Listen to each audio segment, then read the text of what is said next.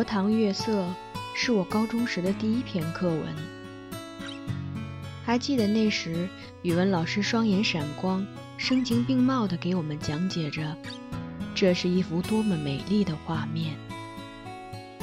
可我当时无论如何也体会不到那月夜荷塘的美，只知道那几段课文是需要背诵的。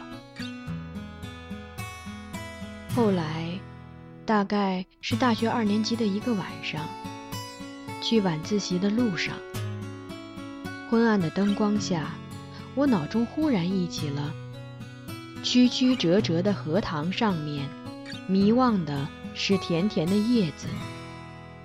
叶子出水很高，像亭亭的舞女的裙。层层的叶子中间，零星的点缀着些白花。有袅娜的开着的，有羞涩的打着朵儿的，正如一粒粒的明珠，又如碧天里的星星，又如刚出浴的美人。那画面美丽而清晰的在眼前浮现。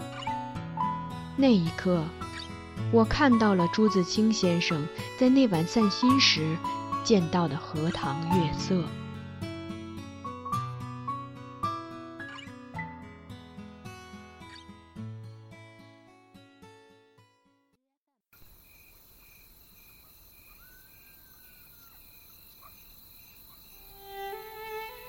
荷塘月色，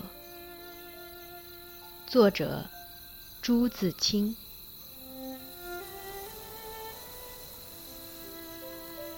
这几天心里颇不宁静。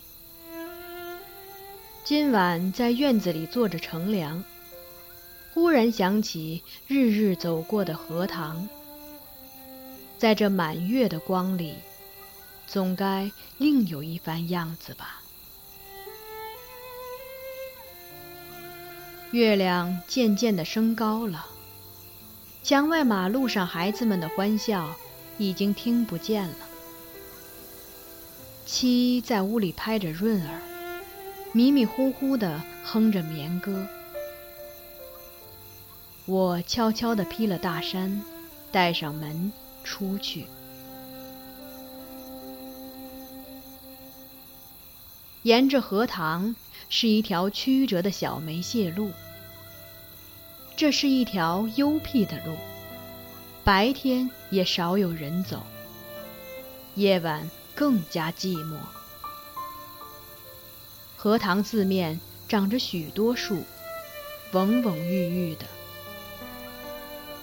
路的一旁是些杨柳，和一些不知道名字的树。没有月光的晚上，这路上阴森森的，有些怕人。今晚却很好，虽然月光也还是淡淡的。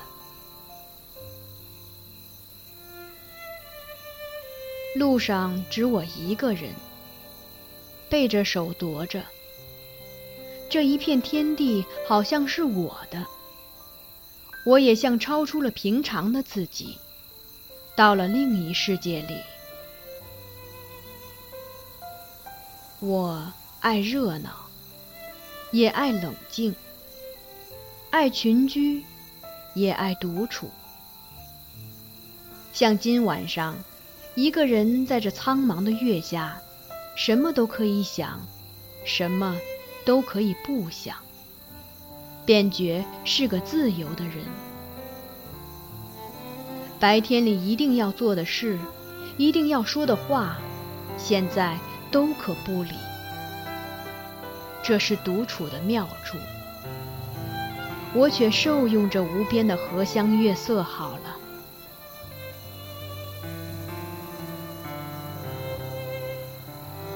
曲曲折折的荷塘上面。迷望的是甜甜的叶子，叶子出水很高，像亭亭的舞女的裙。层层的叶子中间，零星的点缀着些白花，有袅娜的开着的，有羞涩的打着朵的，正如一粒粒的明珠，又如碧天里的星星，又如刚出浴的美人。微风过处，送来缕缕清香，仿佛远处高楼上渺茫的歌声似的。这时候，叶子与花也有一丝的颤动，像闪电般，霎时传过荷塘的那边去了。叶子本是肩并肩密密的挨着，这便宛然有了一道凝碧的波痕。叶子底下是脉脉的流水，遮住了，不能见一些颜色，而叶子却更见风致了。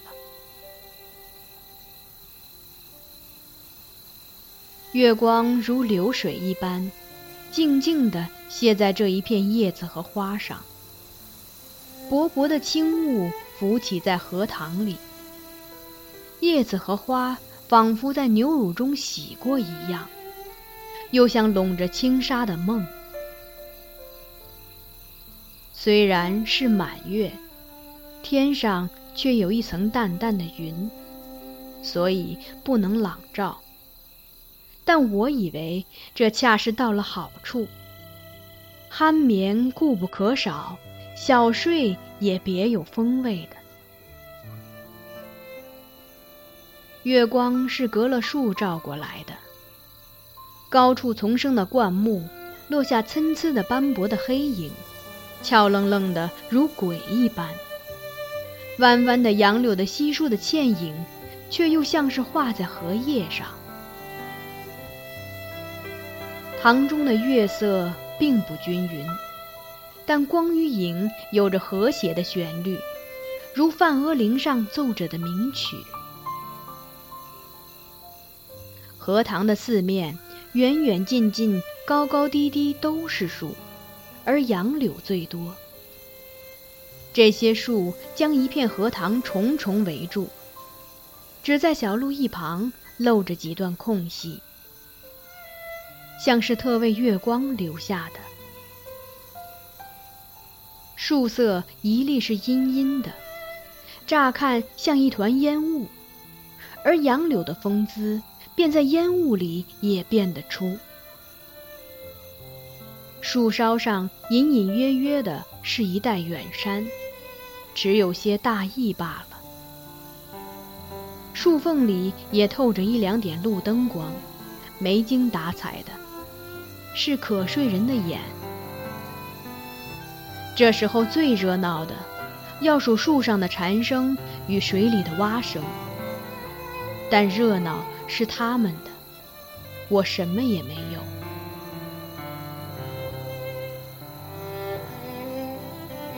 忽然想起采莲的事情来了。采莲是江南的旧俗，似乎很早就有，而六朝时为盛。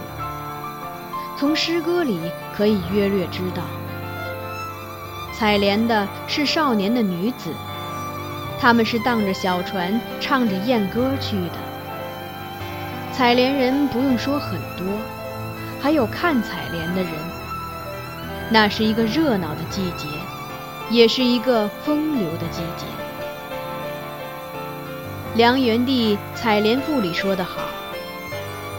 于是妖童元女荡舟心许，一首徐回兼传语悲。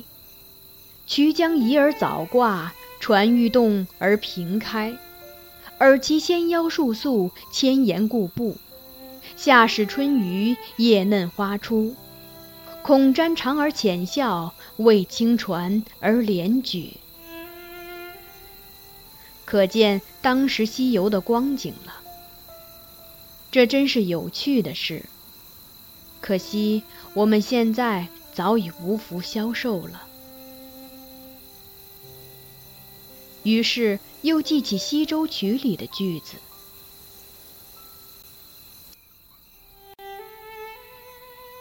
采莲南塘秋，莲花过人头。低头弄莲子，莲子清如水。”今晚若有采莲人，这儿的莲花也算得过人头了。只不见一些流水的影子是不行的，这令我到底惦着江南了。这样想着，猛一抬头，不觉已是自己的门前。轻轻的推门进去，什么声音也没有。妻已熟睡好久了。